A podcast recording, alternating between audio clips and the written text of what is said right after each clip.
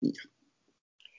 Hallo und herzlich willkommen bei Jasmin und uns auf links gedreht. Heute mit dem Thema Seenotrettung. Zu Gast haben wir heute Friedhold Olonska. Ähm, er ist Kapitän bei der, bei der Seenotrettung. Ähm, ich würde dich jetzt erstmal begrüßen, Friedhold. Vielen, vielen Dank, dass du gekommen bist. Es freut mich extrem, es freut uns extrem an. Und vielleicht möchtest du kurz was zu dir als Person sagen und wo du denn schon auf dem Schiff warst. Ja, ich bin äh, Friedhold. Ähm, bin seit 2000, Ende 2015, faktisch 2016 in, äh, in der Seenotrettung aktiv. Seenotrettung heißt in dem Fall zivile Rettungsorganisationen, äh, deutsche Vereine, die auf dem Mittelmeer zwischen Libyen und Malta äh, Menschen auf der Flucht aus Seenot retten. Ähm, bislang war ich für CI unterwegs, für Sea Watch auch für Rescue Ship und äh, Mission Lifeline in insgesamt gut zehn solcher Reisen. Okay, das ist ja einiges. Also du warst ja sozusagen mit allen großbekannten ähm, Seenotrettungs-NGOs ähm, sozusagen unterwegs. Kann man das so sagen? Habe ich mich da jetzt richtig ausgedrückt? Entschuldigung. Ja, das kann man, das kann man so sagen, wenn man es äh, wahrscheinlich auf die äh, in Deutschland ansässigen mhm. Organisationen ähm, äh, konzentriert. Da gibt es auch noch ein oder zwei neue jetzt, so mhm. wie, wie Sarah hier in Süddeutschland. Mhm. Äh, ansonsten gibt es natürlich international noch mehrere, also SOS Mediterranee als ja eigentlich ähm, ähm, europäische Organisation mit deutschen Wurzeln äh, proaktiver Open Arms in, in Spanien auch sehr bekannt, äh, zwei Organisationen in Italien. Also da ist, äh, sind noch ein paar mehr unterwegs, aber es stimmt schon, ist auch ein Phänomen, dass äh, die in äh, Deutschland ansässigen Organisationen die Mehrheit darstellen. Sozusagen. Und ihr seid euch auch vernetzt europaweit, oder? Unter diese Organisationen oder macht jeder so seins? Nein, also die, äh, diese äh, äh, zivilen Seenotrettungsorganisationen sind sehr, sehr gut vernetzt, sehr, sehr gut verbunden. Das ist natürlich über die jetzt fünf Jahre, äh, lange Zeit eigentlich schon, auch gewachsen. Äh, ähm, und na natürlich hat jeder so ein bisschen seine eigenen Vorstellungen und und äh, teilweise auch leicht abweichende Konzepte. Das ist völlig normal natürlich. Äh, aber das ändert nichts an der, äh, an der großen Zusammenarbeit, auch in praktischen Einsätzen. Äh, dort ist inzwischen ein europaweites Netzwerk auch an Land aktiv. Ne? Man, man sieht immer mhm. nur in Anführungsstrichen die Schiffe, die auf dem Mittelmeer unterwegs sind. Und in den üblichen Medien, auch die ab und zu nur mal, wenn mal wieder besonders viele Menschen gerettet wurden oder so, ähm, dahinter steht an Land eine, eine sehr, sehr viel größere äh, Anzahl von Menschen, die auf allen denkbaren Ebenen, politisch, juristisch, logistisch, ähm, äh, das überhaupt erst möglich machen und unterstützen. Mhm.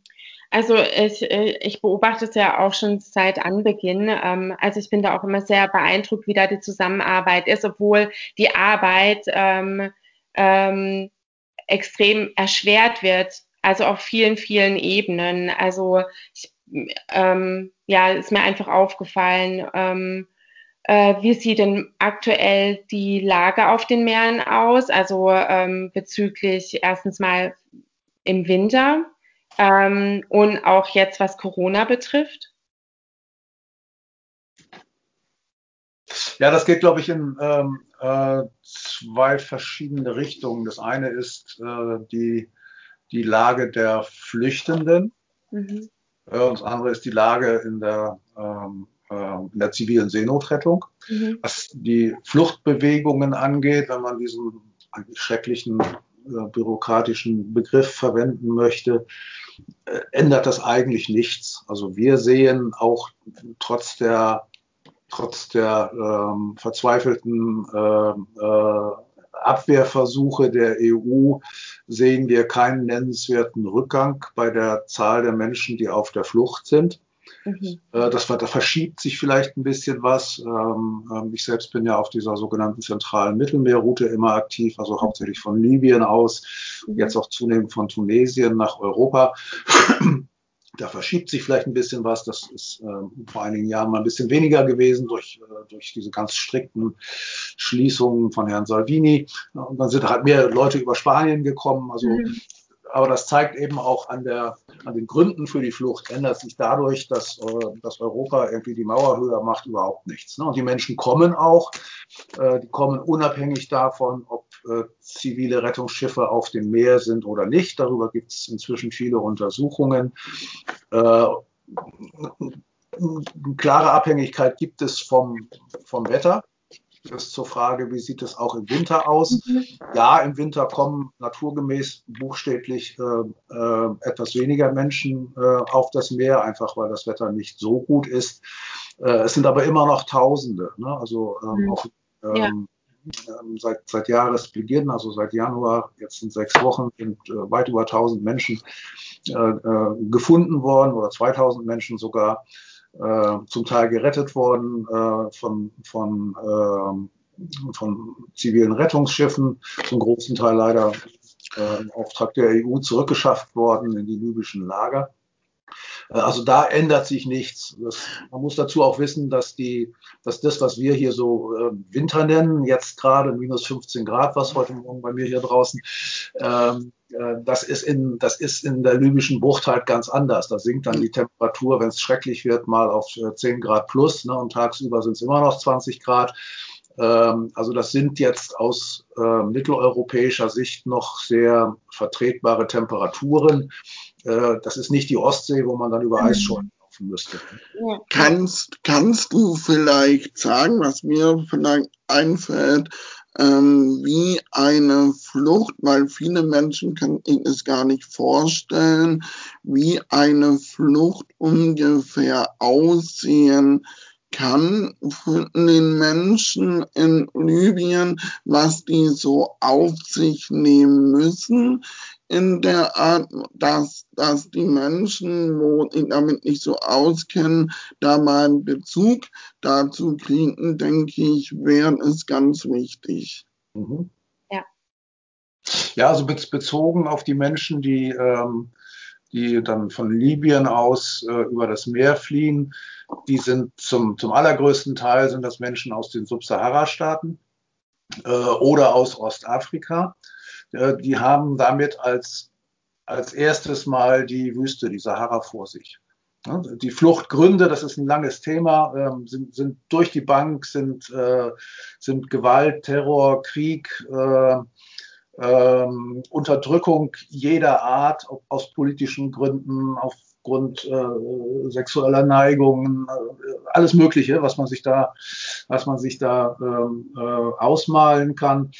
Äh, und natürlich auch eine völlige Perspektivlosigkeit. Nicht? Also wenn, wenn, wenn irgendwo Menschen sitzen, die auch zum Beispiel durch äh, die Folgen des Klimawandels einfach nicht mehr wissen, äh, wo sie, wo sie wenigstens einmal am Tag was zu essen herkriegen sollen, dann was sollen denn die machen? Ne? Dann, dann ja. gehen die halt. Das war auch schon immer so.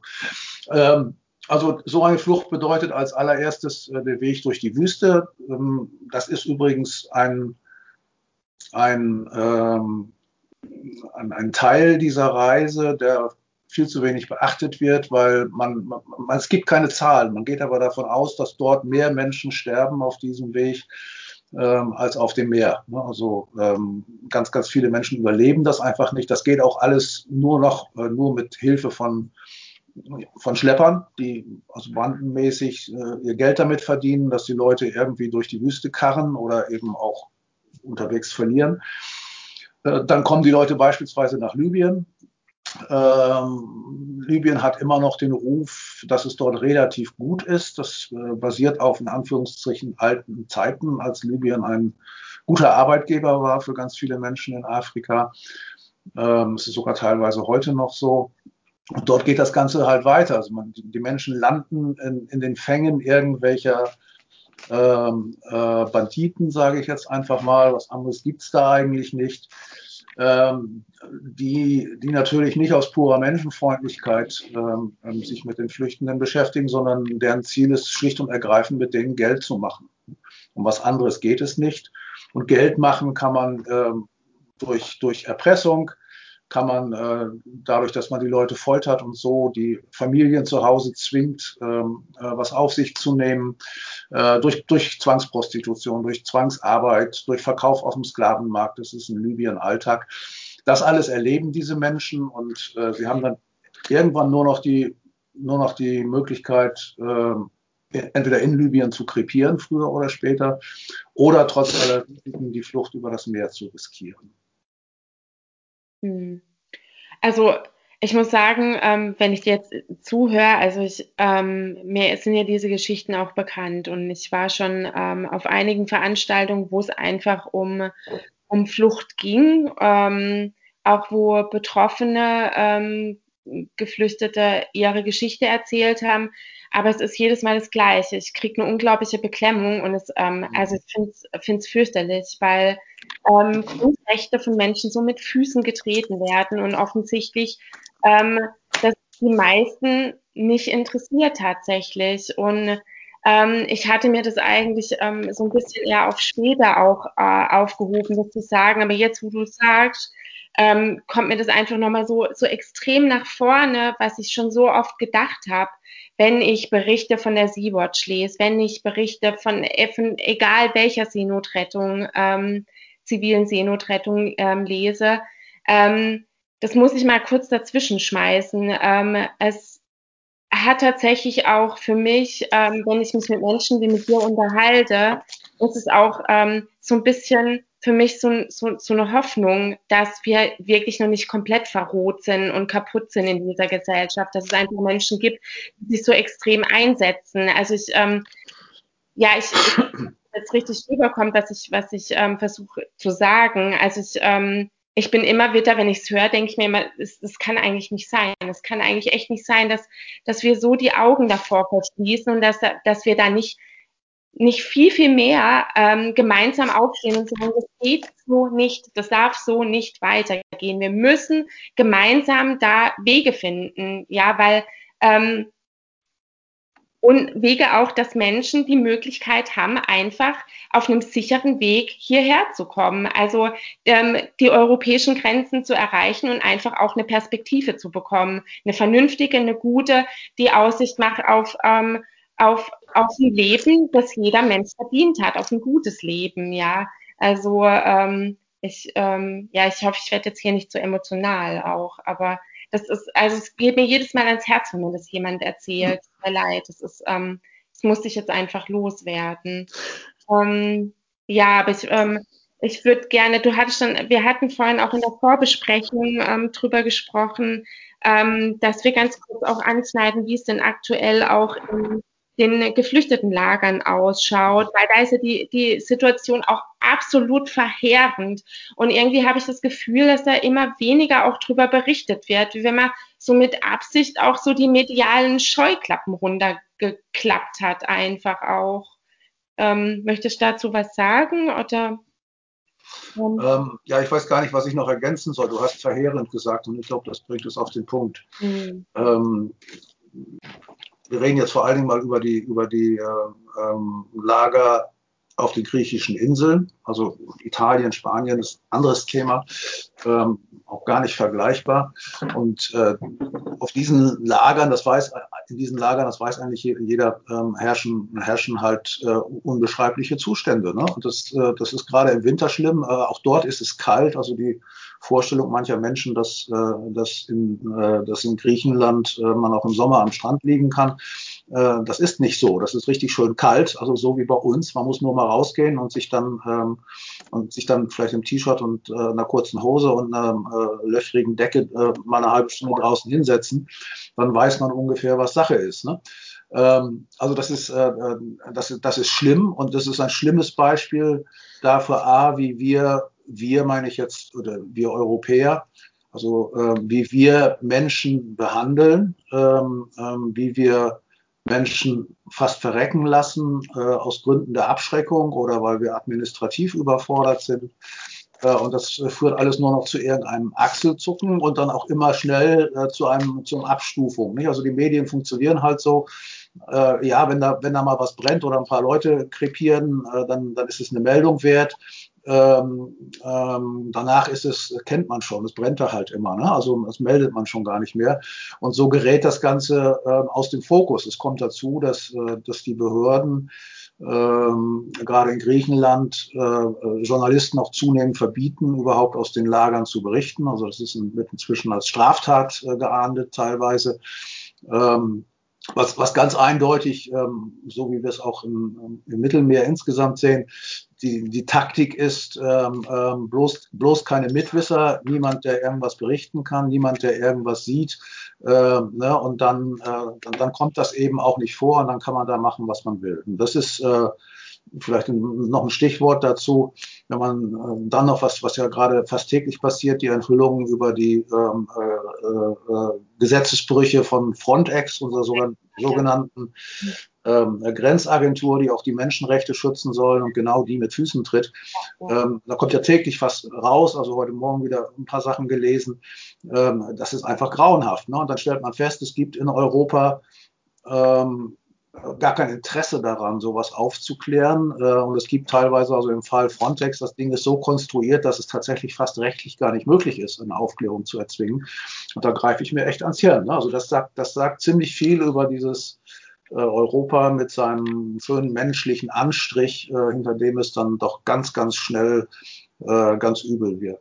Ja, mit der fürchterlichen Doppelmoral, die wir eigentlich auch tagtäglich an den Tag legen. Ja, so das ist also ja, Frontex wäre auch so. Also Frontex ist definitiv auch noch ein Thema, wo wir, wo wir vielleicht als eigene Podcast-Folge aufgreifen würden, beziehungsweise auch Fluchtursachen. Das haben wir vorhin auch schon angesprochen, dass es so komplex einfach die Themen sind.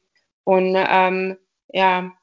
Ähm, Friedhold, ich wollte dich mal fragen, wie sieht es denn dadurch, dass ich in der Behindertenbewegung aktiv bin, auch, ähm, wie sieht's denn bei Geflüchteten Menschen mit Behinderung aus? Also wie schaffen die auf dem Schiff? Oder gibt es überhaupt Menschen mit Behinderung?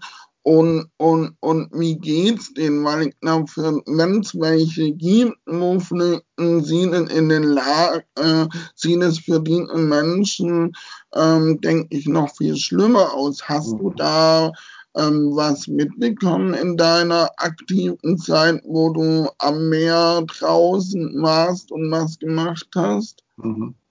Also ich habe auf, äh, auf den Schiffen nie jemand getroffen, der äh, offensichtlich, sage ich jetzt mal, behindert war. Ne? Also äh, man kann das natürlich im Einzelfall nie ausschließen. Das hängt sicherlich auch einfach damit zusammen, ähm, es ist auch für äh, körperlich ganz gesunde Menschen ähm, natürlich sehr, sehr schwer, diese Tortur überhaupt zu überstehen. Ne? Und wenn, wenn jemand dann gehandicapt ist, äh, ist es eben noch schwieriger. Also mhm. vermutlich wird es daran liegen, dass wir auf den Schiffen ähm, niemand oder ist mir zumindest nicht bekannt, äh, Menschen hätten, die erkennbar behindert sind. Ne? Das äh, muss, muss, man, muss man sagen.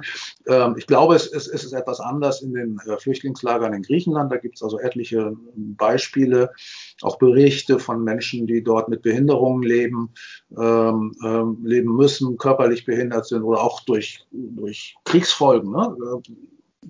Klar ähm, ähm, behindert sind. Und äh, ich rede jetzt gar nicht von, von, äh, von psychischen Themen, die, äh, unter denen alle leiden. Ähm, das kommt natürlich noch dazu. Und es ist, es ist wie, wie leider überall, denke ich, dass, ähm, oder fast überall, dass Menschen, die dann noch ein, äh, ein solches vielleicht körperliches Handicap mit sich herumschleppen, die haben es natürlich doppelt und dreifach schwer und sind auf die Hilfe ihrer Mitflüchtenden sozusagen angewiesen, um überhaupt äh, äh, überleben zu können. Mm, interessant. Ähm, ich hätte noch eine Frage. Wir sind jetzt auch schon relativ weit fortgeschritten in der Zeit. Es tut mir fast ein bisschen leid, weil wir könnten da ewig noch drüber ähm, berichten und reden auch. Ähm, wie schaut es eigentlich bei dir aus, Friedhold? Ähm, wann, ist, ähm, wann ist bei dir geplant, wieder ähm, ähm aufs Meer zu gehen, sage ich jetzt mal? Oder wie sagt man da als Kapitän, in See zu stechen? ja, ist beides richtig.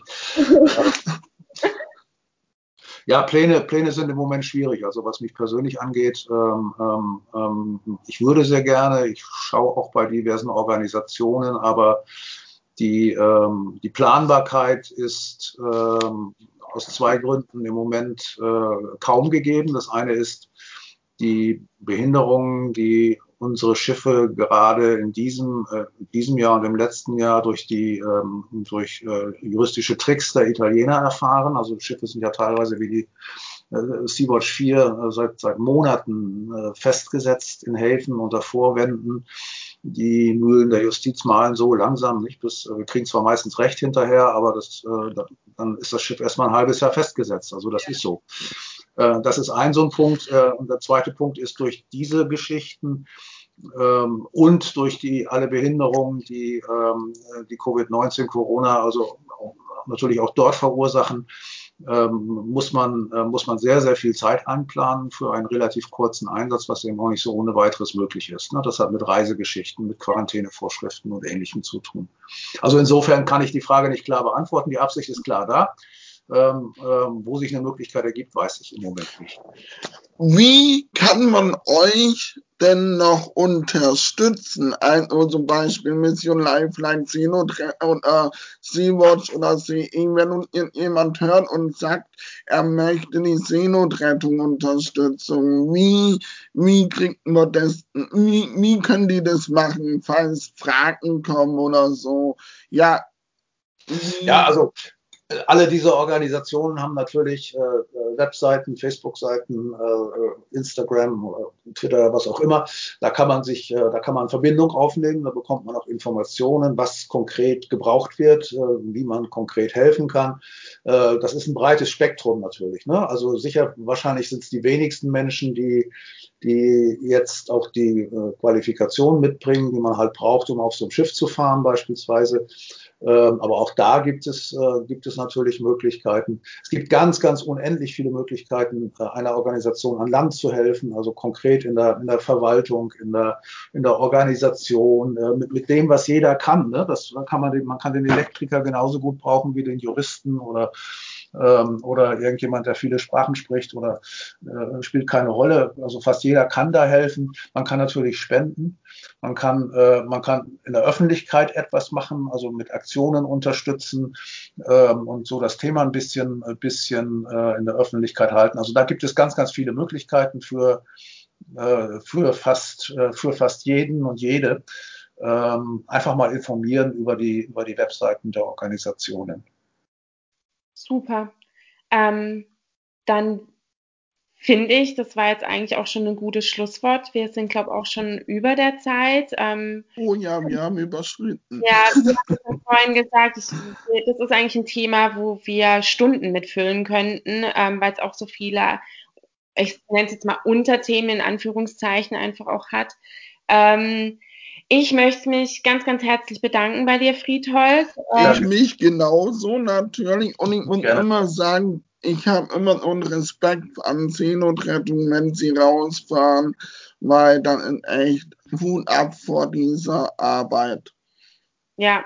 Ja, vielen Dank. Ja, bitte, bitte gerne. Und überhaupt allgemein. Ähm, ich finde nicht nur ähm, für für das Interview jetzt sozusagen, für die Aufnahme, sondern allgemein danke, Friedhold. Danke, dass ihr einfach da seid und diesen Job tut. Danke. Okay, danke. Okay. Ja, dann. Mach du den Schluss uns heute. Ja, Entschuldigung. Ähm, ja, dann vielen Dank fürs Zuhören und wenn ihr noch Anregungen habt zu, zu Seenotrettung, könnt ihr uns auch Jasmin und mir sehr gerne schreiben und natürlich ähm, Seenotrettung direkt anschreiben, wenn ihr sagt, ihr möchtet unterstützen und sowas. Jasmin, willst du noch was zum Schluss sagen? Danke fürs Zuhören und bis bald. Bis bald. Tschüss. Tschüss.